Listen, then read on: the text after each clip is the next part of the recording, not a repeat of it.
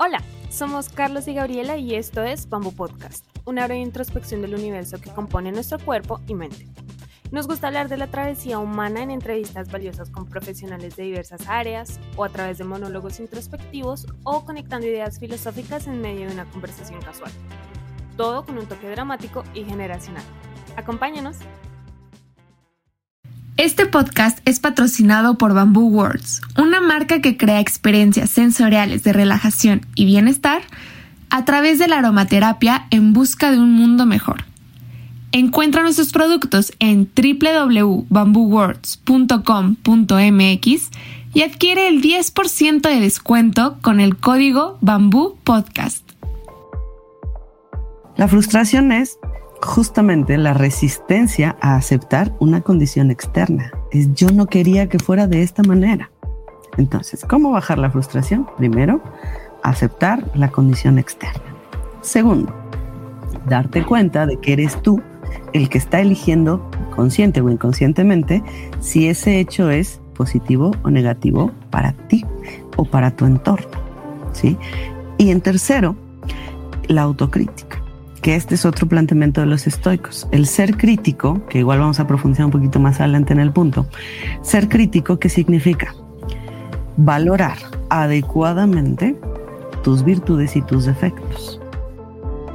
Hola, soy Carlos. Hola, soy Belén y bienvenidos al episodio número 10 de esta cuarta temporada de Bambú Podcast. Hoy estamos de manteles largos, como se dice aquí en México. Estamos muy felices porque nos acompaña Aralia Valdés, quien ya estuvo con nosotros en la segunda temporada, en el episodio donde hablamos muchísimo sobre monogamia y poligamia, que por cierto les cuento es el episodio más escuchado hasta ahora del podcast. Y en esta ocasión hablaremos con ella sobre una corriente filosófica con la cual nos hemos identificado en los últimos años y que además contiene valiosas herramientas para llevar una vida mejor. Se trata del estoicismo. Y bueno, pues primero me gustaría saludarte. ¿Cómo estás, Aralia? Qué gusto saludarte de nuevo. Hola, pues no, muchas gracias, al contrario, es un placer verlos nuevamente. Carlos Belén, un gusto estar con ustedes y pues yo feliz de que me hayan invitado otra vez y feliz también de enterarme que pues el episodio en el que estuve eh, tuvo muy buena recepción, así que espero que nuevamente podamos eh, pues darle buenas ideas a la gente y llevarlas por un camino del pensamiento crítico para que puedan aplicarlo sobre todo a su vida, que pues ustedes saben que eso es lo que a mí me fascina de, de pensar, llevarlo a la vida real. Así que pues gracias infinitas por la invitación nuevamente. Pues hola Aralia, ¿cómo estás? Y bueno, para los que no la conocen aún, les platico que Aralia es licenciada en Antropología Social con estudios de maestría en Filosofía, una especialidad internacional en Filosofía Aplicada y un doctorado honoris causa en 2017 por el Claustro Doctoral Iberoamericano. Su pasión, como ya nos mencionó, es enseñar a la gente a aplicar la filosofía en sus vidas y facilitar herramientas para que las personas mejoren su calidad de vida. Entonces, en su podcast Filosofía aplicada a la vida, disponible en Spotify y en otras plataformas, comparte esta pasión y sus valiosas ideas.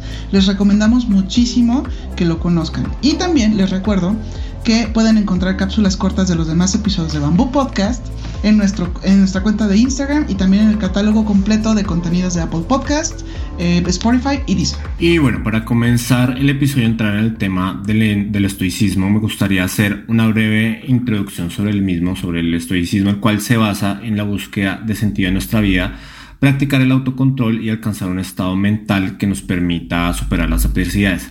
Desde tu opinión, Aralia, y experiencia, ¿cuáles son las herramientas estoicas que podemos aplicar en la vida diaria? Híjole, bueno, tiene un montón de herramientas el estoicismo eh, porque surge precisamente como una filosofía práctica. Eh, lo que distingue bastante eh, las filosofías griegas de, de otro tipo de filosofías más modernas o más contemporáneas es que los griegos pues comienzan su relación del pensamiento observando su realidad, su actualidad. Entonces, todas las escuelas griegas de pensamiento son prácticas, piensan para cambiar su vida, para mejorar, para mejorar la socialidad, este, el entorno. Y por lo mismo, el estoicismo, pues, tiene un montón de herramientas que son útiles, pero bueno, vamos a agarrar las más eh, comunes y las que podemos utilizar diario día a día, ¿no? Em, por ejemplo, uno de los eh, de las estrategias más eh, ser asertivas de los estoicos es una idea que vamos a, trabajar un poquito más adelante en la entrevista, que es la idea del memento mori, precisamente, que es recordar que somos mortales, ¿no? No profundizaré ahorita en, la idea, pero es una de las herramientas más, más básicas que tenemos para, ¿para qué? ¿Para qué sirve esto de recordar que eres mortal? Bueno, pues para poder tomar decisiones concretas en el aquí y el ahora que te hagan sentir satisfacción o que te hagan sentir, pues, que si hoy es el último día de mi vida, pues quizá debo de morir tranquilo, ¿no? En vez de, de, toda esta historia que nos quedamos siempre como con cuentas pendientes y culpas y temas por resolver y cosas que no hice en mi vida, justo los estoicos nos dicen, hay que vivir la vida como si cada día fuera el último de tu vida, cosa que además es muy realista. Nosotros, los seres humanos en general, tendemos a pensar como en, términos muy generales, muy abstractos, y entonces pues mi vida la imagino a largo plazo. Pero la realidad es que eh, hay otra teoría que se llama la pronoia, que nos cuenta, por ejemplo, eh, que la posibilidad, la estadística de que sigamos vivos nosotros tres a estas alturas de nuestra vida es diminuta. Nuestra más alta probabilidad es que hayamos muerto, porque la contingencia, los accidentes, los acontecimientos son enormes. Y entonces en realidad pues es un azar muy bueno seguir vivo, pero nosotros lo damos por hecho. Lo damos como un hecho realista. Voy a estar vivo hasta 80, 70, 90 años, 120, los que sea que quiera vivir. Y entonces ya cuando llegue a mis 70, 80, ahí empezaré a resolver lo que no resolví en el resto de la vida. Los estoicos dicen, no, hay que vivir cada día como si estuvieras en ese límite, en esa, en esa decisión. Eh, memento mori, esa es una de las herramientas más eh, poderosas cuando la aplicamos todos los días, pero es una de las más difíciles de llevar a cabo em, en su totalidad. ¿No? Hay otra herramienta que es muy útil, que a mí me, gusta mucho eh, enseñarle a la gente, que, bueno, es el amor fiati. El amor fiati es un concepto griego complejo, bastante complejo, pero podríamos decir que el amor fiati es una especie de amor al, contexto, o sea, no resistirte a lo que te sucede en la vida. Sí, que tampoco es como la resignación de, ay, me victimizo y me resigno y entonces digo, ay, yo sufro, sufro, sufro y me resigno a que en mi vida tengo que sufrir y ya está. No, sino se trata de aceptar las circunstancias. O sea, aunque yo esté en una circunstancia que me sea desagradable, que yo no la busqué, que yo, pues aceptarlo, aceptar lo que es eh, incontrolable, aceptar lo que no puedes transformar en tu entorno. Y esto nos lleva a la segunda a la tercera herramienta en este caso, ¿no? O sea, si yo acepto lo que no puedo controlar de mi entorno y acepto mi condición, es decir, nací de cierta forma y no puedo cambiar eh, esa manera en la que nací, no puedo tener un físico distinto, em, que ahora, bueno, esto nos genera otro tipo de reflexiones filosóficas porque la tecnología eh, nos permite modificar algunas partes de nuestro cuerpo, por ejemplo, ¿no? El tema de la transexualidad. Pero aún así, yo todavía no puedo cambiar mi cuerpo por el cuerpo de una persona que mida dos metros, eh, que tenga, yo qué sé, otro, otro color de piel. No puedo. Habrá cosas que puedo cambiar, pero habrá cosas que no. Y el amor fiati es eh, amar esas condiciones que tienes, aceptar y a partir de esa aceptación, entonces se desprende la tercera herramienta, que es eh, una diatriba, es decir, una deliberación, un ejercicio de razonamiento constante que nos lleva a analizar qué cosas dependen de mí y qué cosas no dependen de mí, qué cosas están bajo mi control y qué cosas no están bajo mi control. Entonces, en este sentido, si yo acepto mi contexto, mi realidad como algo que no está bajo mi control exclusivamente, me puedo concentrar entonces en modificar las cosas que sí están bajo mi control. Y eso eh, nos quita mucho la sensación de frustración o de impotencia, por ejemplo que es una de las emociones más actuales, ¿no? La impotencia. Eh, de hecho, estamos en, en, unos, em, hay unas estadísticas nuevas que indican que, por ejemplo, la mayoría de los varones de un rango de edad muy amplio, entre 18 años y 60 años, eh, se, se estima que el 70% de los varones están sufriendo impotencia sexual, por ejemplo. Pero esa impotencia sexual, pues no es un problema físico. Ese es el asunto. Es una impotencia generalizada o sea, hay una frustración mucho más allá de la sexualidad en la capacidad de realización como persona. No me estoy pudiendo realizar eh, profesionalmente, no me puedo realizar afectivamente, no me puedo realizar económicamente, ¿qué me queda? Pues una frustración enorme y esa frustración me hace sentir impotente, es decir, yo no puedo cambiar mi condición, no puedo cambiar mi contexto, no puedo cambiar mi economía, no puedo cambiar mis relaciones. Y eso nos lleva pues a este tipo de fenómenos sociales eh, de suicidios, de impotencia, de una depresión generalizada en la que estamos viviendo actualmente. Y sí creo que los estoicos tienen herramientas que nos pueden eh, al menos ayudar a vivir eh, con menos frustración, precisamente, con menos impotencia. A lo mejor no llegamos a la felicidad, a la ataraxia, que era como su estado ideal eh, para ellos, ¿no? En el que la mente está en calma y hay un equilibrio totalmente entre mente, cuerpo, acciones, ética y estamos en paz con la vida no podemos estar en paz con la vida todo el tiempo, 24 horas al día, 7 días de la semana. La vida es más bien una montañita rusa, ¿no? Que tiene sube y bajas, pero sí podemos aprender conscientemente a sentirnos tranquilos, eh, calmados y bien, aunque estemos dentro de una situación intensa, desagradable, triste o que nos genere algún problema o alguna angustia incluso, ¿no? Justo la idea del estoicismo es no te angusties, resuelve. Vamos un poco más hacia lo práctico eh, y todo esto lleva pues hacia el control emocional, ¿no? Entonces, eh, bueno, hasta ahí vamos con, con tres... Em, eh, tres estrategias de los estoicos. Eh, hay un montón. Eh, me gustaría señalar al menos otras dos que se conectan, que uno es em, la simpatía o simpatía, nosotros lo traducimos como simpatía, pero vamos, nosotros ahorita entendemos la simpatía como, ay, es que el Carlos es muy simpático porque me hace reír y me cae re bien, ¿no? Bueno, sí, pero no solamente es eso la simpatía, ¿no? la simpatía, simpatía griega, significa sentir el dolor con el otro. ¿sí? Entonces, eh, los filósofos hablan más de simpatía que de empatía. Y la empatía está muy de moda, ¿no? Actualmente, pero eh, la empatía es un poco imposible. No podemos ponernos en los zapatos del otro. Podemos imaginar cómo medio se siente el otro, pero no podemos ponernos en sus zapatos. Y la simpatía, en la simpatía sí podemos compartir un dolor entender una causa eh, sensible que nos haga, que nos esté afectando hacia la tristeza.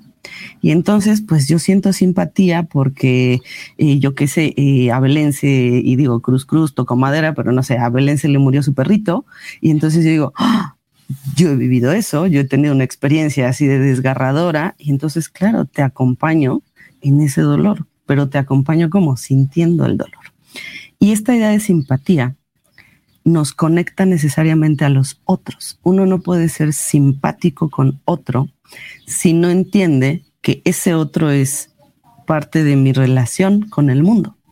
Es decir, somos parte del todo, estamos conectados, interconectados con todo. Y esta es eh, la, la idea de los estoicos, precisamente. Si yo entiendo que todo está relacionado con todo, entonces cuando yo sufro, el mundo sufre.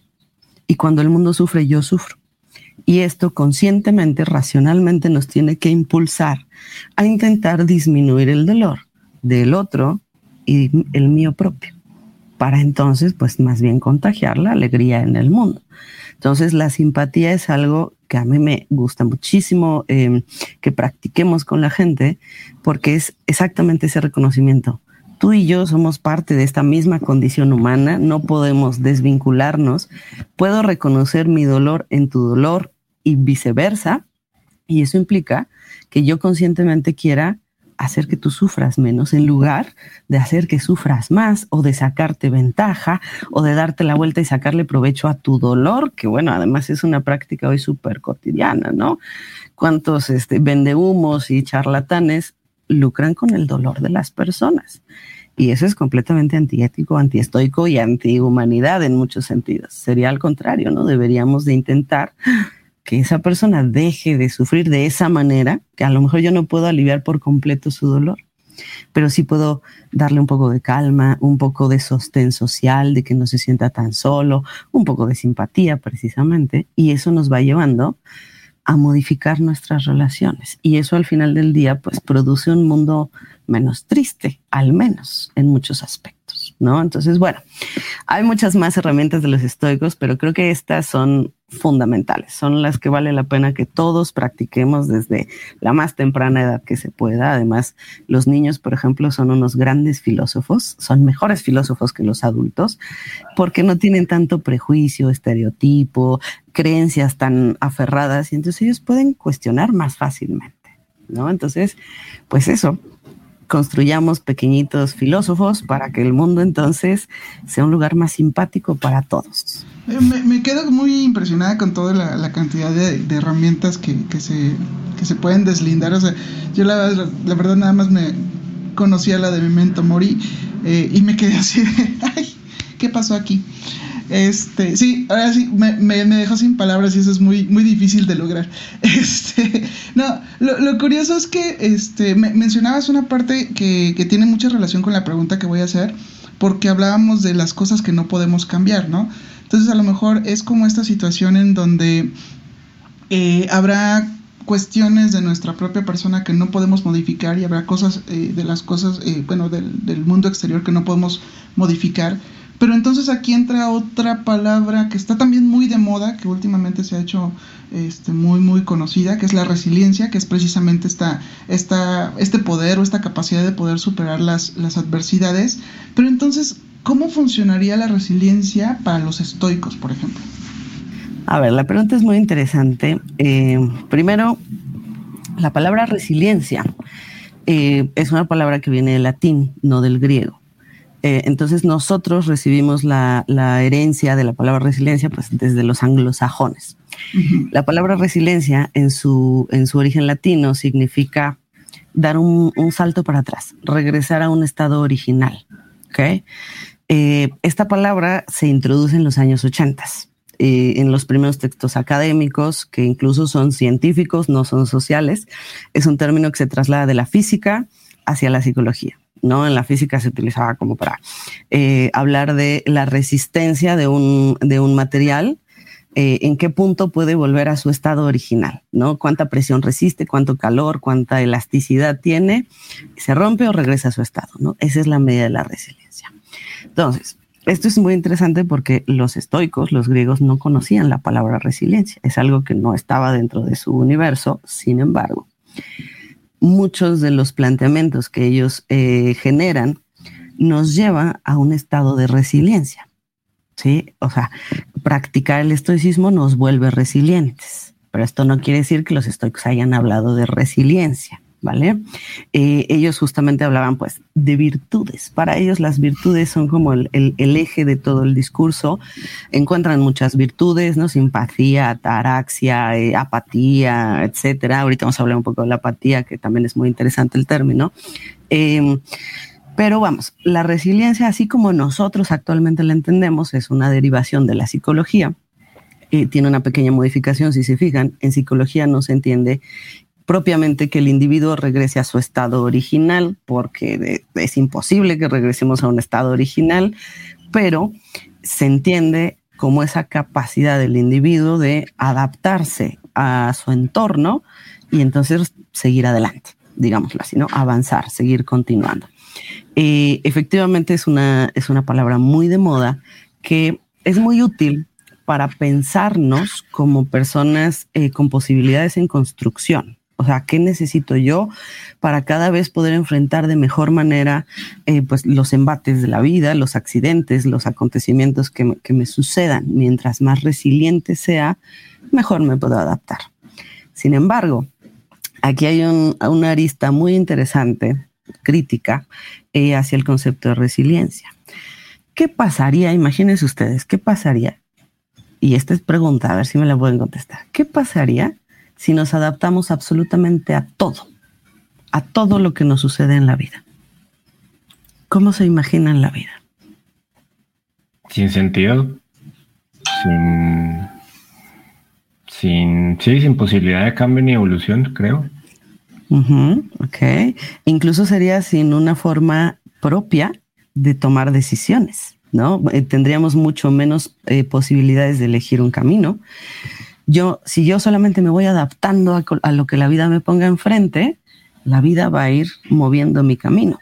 ¿sí? Por ejemplo, yo que sé, eh, yo estudié eh, filosofía, no, al revés, yo estudié antropología primero. Y entonces, pues yo no sabía muy bien qué hacer.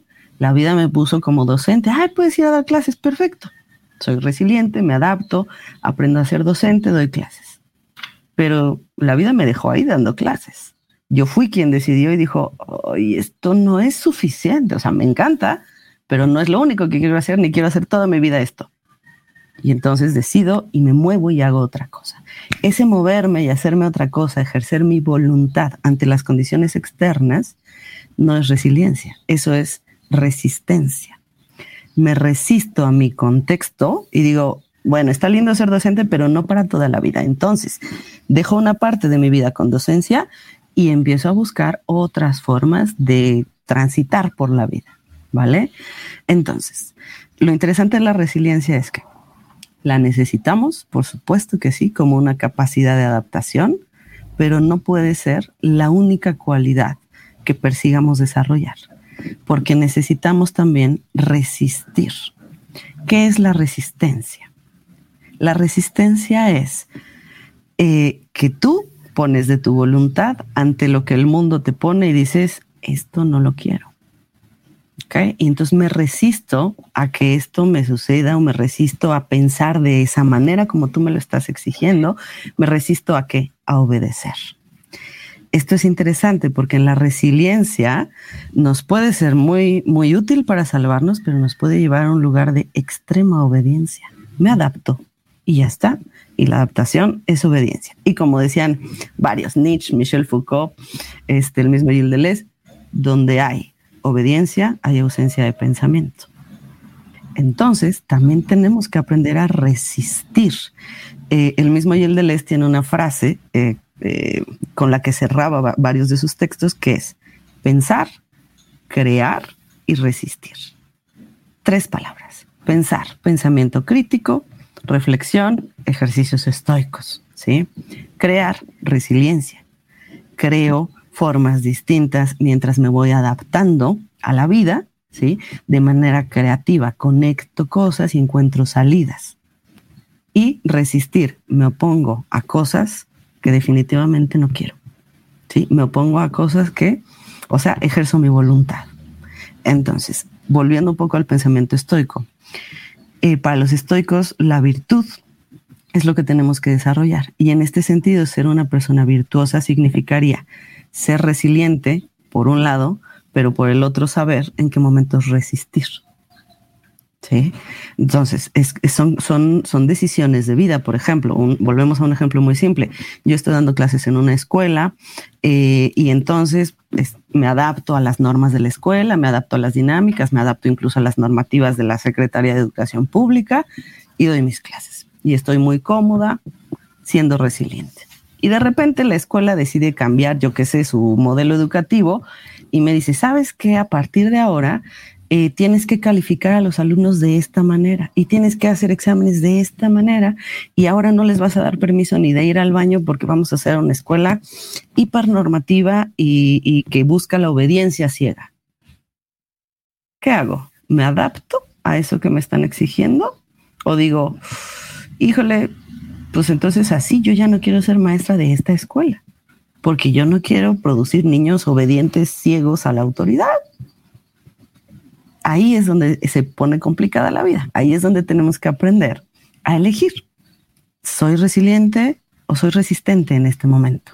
me resisto a ello y entonces lucho, porque también es una postura ética política, decir, no, yo no voy a jugar contigo a, producir gente obediente, enajenada en un capitalismo, en una estructura este, de poder, para que tengas más huestes que puedan ir y trabajar sin decir, oye, me estás explotando, ¿no?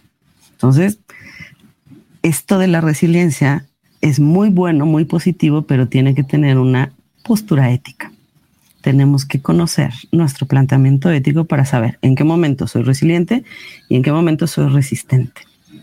Sí, es, es muy interesante, como verán. Sí, que no solamente la idea de, yo tenía esa analogía justamente de la física, o sea, que era algo que recibe un golpe y que puede conservar su estado original después del golpe, o sea, como algo maleable como el plástico. Eh, incluso en, leí algún, en algún momento un escritor que se llama Nassim, Nassim Taleb, si no estoy mal, es, libanés, que hablaba de estos conceptos que son, eh, bueno, la resiliencia más o menos la construye a partir de tres, que son lo frágil, lo robusto y lo antifrágil.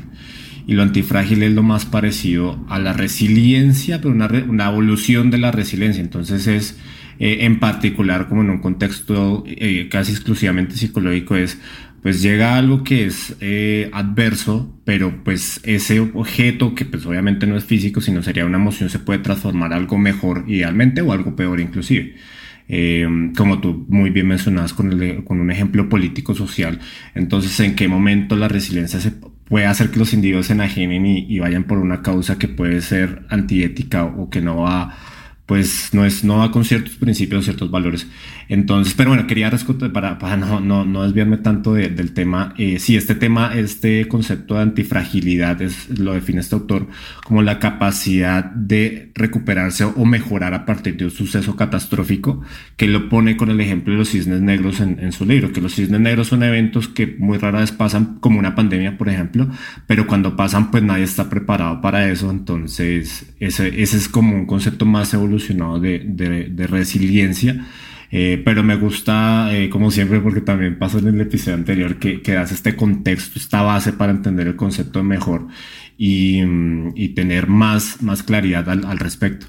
Y, y, bueno, retomando los, a los estoicos, eh, ya mencionaste como algunas cositas eh, y bueno, decías que era una filosofía muy práctica.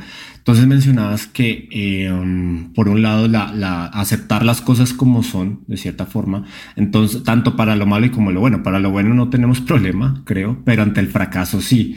Entonces, ¿qué, ideas eh, respecto al fracaso nos pueden ayudar a, sobrepasarlo? Porque, pues no sé, siempre que hay un fracaso, pues viene la tristeza, viene la frustración. Entonces, como qué ideas estoy que nos pueden ayudar para recuperarnos de eso? Buenísima pregunta. Eh, a ver. Eh, los estoicos, precisamente en esta idea de aprender a distinguir qué depende de ti y qué no depende de ti, eh, plantean una cosa que se llama neutralidad moral, que es un planteamiento eh, filosófico que se ha retomado, pues casi todos los filósofos lo dan por sentado, ¿no? Es una verdad que se asume. ¿Por qué? ¿Qué dice? dice que las cosas que nos pasan no son buenas ni malas nosotros somos los que interpretamos moralmente si eso que me afectó es bueno o es malo. Esto lo dice mucho Baruch Espinosa, lo, lo, es parte nuclear de, su, de, de, toda su construcción, de su filosofía. Eh, para él, por ejemplo, las cosas que nos pasan simplemente nos afectan en la tristeza o en la alegría. Es decir, incrementan nuestra potencia cuando nos afectan en la alegría y disminuyen nuestra potencia cuando nos afectan en la tristeza. ¿sí? pero esa afección en la potencia cambia dependiendo de cómo interpretemos el hecho. ¿sí? Por ejemplo, un ejemplo, yo tengo una relación amorosa y esa relación amorosa lleva mucho tiempo siendo insatisfactoria para mí. ¿sí? Eh, pero no me atrevo a, a terminar la relación porque tengo un montón de otros temas emocionales que no he podido resolver. Y entonces de repente la pareja me termina. Dice, no, sabes que ya no quiero seguir contigo y yo me quedo así. Oh, espera, ¿por qué? Ok, tengo dos opciones. Lo tomo como algo bueno o lo tomo como algo malo. Si lo tomo como algo malo, me voy a toda la parte del amor romántico de decir, es que, ¿por qué? Si la relación era hermosa, no me quieres, nos habíamos jurado amor eterno, ¿qué falló? ¿Qué hice mal? Y nos empezamos a culpabilizar o a culpabilizar al otro. Ah, es que en realidad no me quería tanto, depende del, del enojo, de los corajitos, de todo lo que tengamos ahí guardadito, ¿no? Pero en el fondo, en realidad, mi estado es un estado de bienestar, porque ya no estoy junto a una persona que me afectaba constantemente en la tristeza.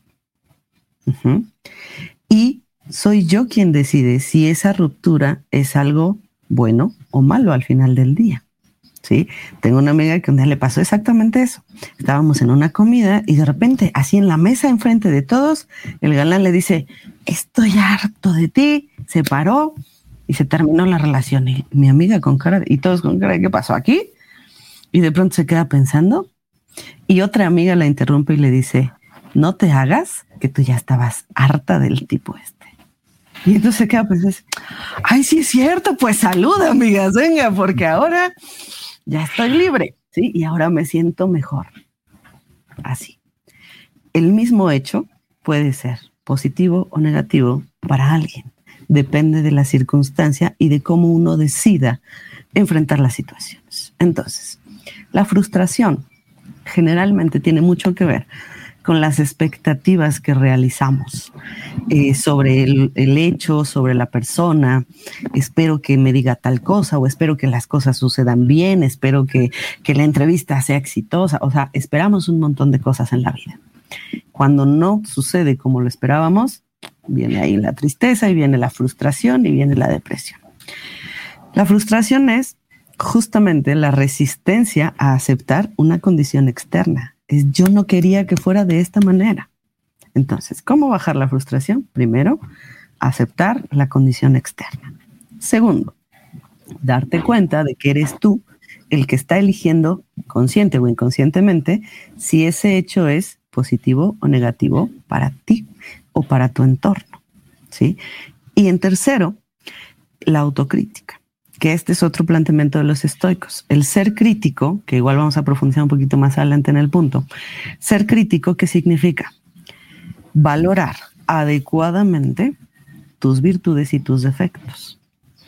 Los estoicos, y bueno, parece que es algo que todavía sigue siendo cierto hasta hoy en día, los estoicos afirmaban que nosotros en general, eh, gracias a nuestro gran ego que tenemos, eh, solemos creer que tenemos más virtudes de las que tenemos y que tenemos menos defectos de los que tenemos. Y al mismo tiempo, hacia el otro, solemos creer que el otro tiene más defectos de los que tiene, porque es más defectuoso que yo, y que tiene menos virtudes, menospreciamos las virtudes del otro. Nos es muy difícil realmente hacer un juicio más o menos objetivo. Justo la invitación estoica aquí es, vuélvete un crítico de ti mismo. Y entonces, por ejemplo, eh, me voy y corro un maratón. Me inscribo a un maratón de 30 kilómetros y lo corro. Resulta que llegué al kilómetro 10 y no pude más y entonces me frustro. Es que no puedo correr, es que ni siquiera logré el maratón y entonces me empiezo a culpabilizar, ¿no? Es que yo, es que yo, yo quién fuera y empezamos a envidiar, ¿no? Yo quisiera el cuerpo de aquel, la resistencia del otro, yo no pude. A ver, no estoy siendo crítico conmigo mismo. Si yo no tengo la habilidad o el entrenamiento, la virtud de correr, mejorar mi respiración, tener ejercicios anaerobios para aumentar mi resistencia, etcétera, etcétera, estoy siendo absolutamente acrítico al irme a inscribir a un maratón.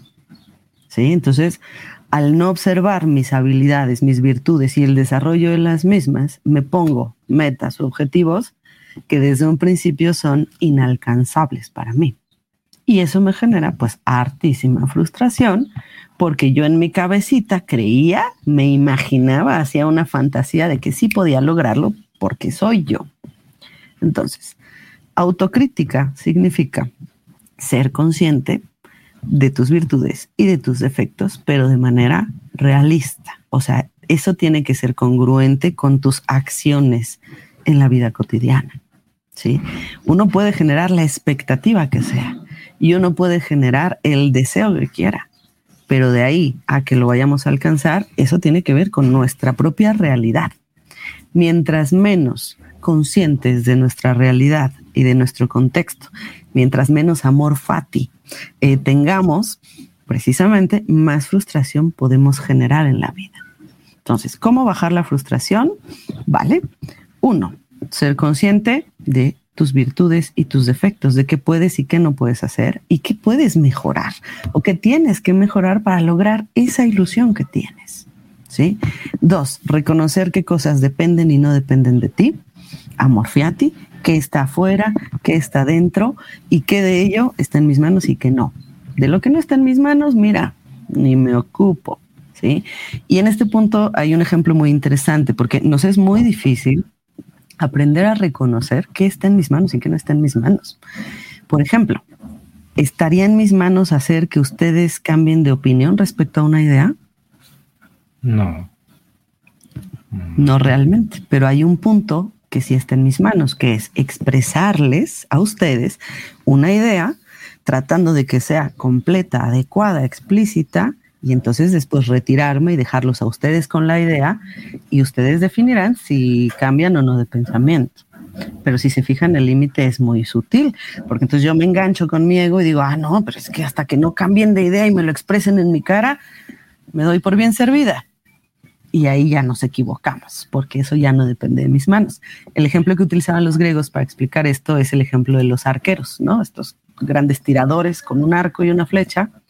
¿Qué depende de ellos? Un buen arquero no es el que siempre acierta a su blanco. Nosotros tenemos esa idea bien hollywoodense, ¿no? El arquero es el que cada tiro, pum, pum, pum, pum, es impecable en el, en el blanco. No, no. Para los griegos, un gran arquero no era el que acertaba todo el tiempo. Un gran arquero era el que mantenía bajo su control lo que le tocaba mantener bajo su control.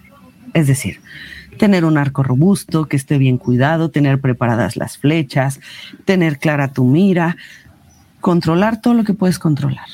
Pero en cuanto tú sueltas la flecha, disparas esa flecha y sale proyectada, ya no está en tus manos si la flecha llega o no a su destino. Pueden pasar miles de contingencias y azares. El viento, se atravesó un pajarito volando, se movió el blanco, todo eso no está en tus manos. Lo que está en tus manos solamente es el momento de preparación, elección del blanco y el tiro que haces. Hasta ahí llega nuestra capacidad de acción. Eso hay que trasladarlo a la vida. Preguntarnos en cada situación, a ver, aquí en esta situación específica, ¿hasta dónde está en mis manos? Me, me, me, queda mucho más claro como este principio este, interesante de, de, la filosofía estoica y me recuerda un poquito también a la filosofía del Tao, no sé si eh, por ahí alguien la, la bueno, el público que está escuchándonos la, la, relaciona, pero hay un principio justo en el Tao que habla del principio de la no acción, que es muy similar a lo que acaba de mencionar Eli y que este pues de alguna manera me suena como mucho este principio de, de dejar que las cosas sucedan porque lo que pasa que es que sea bueno o que sea malo es eh, pues de alguna manera nuestra propia perspectiva no es como muy muy de, eh, a lo mejor es bueno para ti, a lo mejor es malo para otra persona, ¿no? Entonces como mucho ese, ese esa situación. Eh, y bueno, la, la, pregunta que quisiera hacer ahorita es como, eh, ya hablando un poquito más de esta parte de pues de la filosofía estoica en, en, cuanto al papel del destino y de la muerte, ¿cómo, cómo era tratada por los estoicos? Bien, súper importantes esos dos conceptos. Eh, a ver, el destino es un concepto que a nosotros nos cuesta hartísimo trabajo, porque cuando hablamos de destino, nos imaginamos entonces que sale la voluntad por la ventana. O sea, es que estamos predestinados a vivir algo, pues entonces ya para qué me muevo de mis sillas y de todas maneras va a pasar. Y me siento a picarme los ojos, a sacarme el moco y a esperar a que pase. Justamente eso no es el destino. O sea, los, los estoicos decían, sobre todo Seneca decía, existe el destino, pero también existe el azar y también existe la voluntad. Tenemos que aprender a combinar esos tres elementos. Entonces el destino es lo inevitable, es lo contingente, es lo que tú no puedes ni prever ni modificar a voluntad. Eh, por ejemplo, este, yo que sé, hubo un caso de una señora que además es un caso interesante, que vivía en una chocita en Arizona y de repente un día le cayó un meteorito a su casa. ¿Quién va a esperar que te caiga un meteorito en tu casa? Pues nadie. Eso es destino. O sea, no había manera de que pudieras controlar. Ahora, esa mujer tomó ese destino como fatal. ¡Ah! Me quedé sin casa, qué horror. Bueno, seguramente en el, al principio fue muy difícil enfrentar la situación, resolverlo prácticamente, pero gracias a ello, se empezó a formular una ley que se llama algo así como el derecho del espacio ultraterrestre. Es decir, ¿qué pasa? ¿Quién es responsable en estas situaciones si te cae un meteorito? El gobierno te va a pagar, hay un seguro para meteoritos y entonces empezó a hacer toda una legislación nueva a partir de una desgracia, de una tragedia. Y la mujer al final me parece que sí logró que el gobierno ahí le indemnizara un poco la casa y se empezó a regular este asunto. Ahora ya existe una ley de si se cae un satélite en tu casa, alguien te va a pagar los daños. Bueno, eso es un poco de conjunción, destino, azar y voluntad. ¿Sí? La mujer decidió tomar cartas en el asunto y no nada más de quedarse sin casa. A ver, ¿qué hago? ¿Cómo me puedo mover? Ahí está la voluntad. ¿Sí? Eh, esto nos lleva siempre a la pregunta del libre albedrío. Entonces, ¿existe o no existe el libre albedrío? Es muy complejo porque existe y no existe al mismo tiempo. Nosotros solemos pensar en los extremos, tenemos un pensamiento muy maniqueísta. Entonces nos vamos a el sí completo o al no completo, ¿no? Polarizados. Justo todo el tema filosófico de las virtudes es pararte en medio, aprender a pararte en medio de ambos extremos. Entonces, la respuesta estoica sería, claro que existe el destino, claro que existe el azar, hay cosas que están fuera totalmente de nuestro control, pero también existe la voluntad y la razón. Y entonces, aunque esté el destino, yo puedo tomar una actitud distinta ante mi propio destino.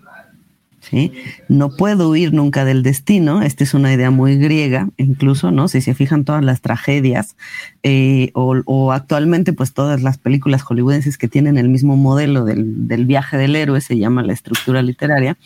Eh, ese viaje del héroe, ¿qué significa?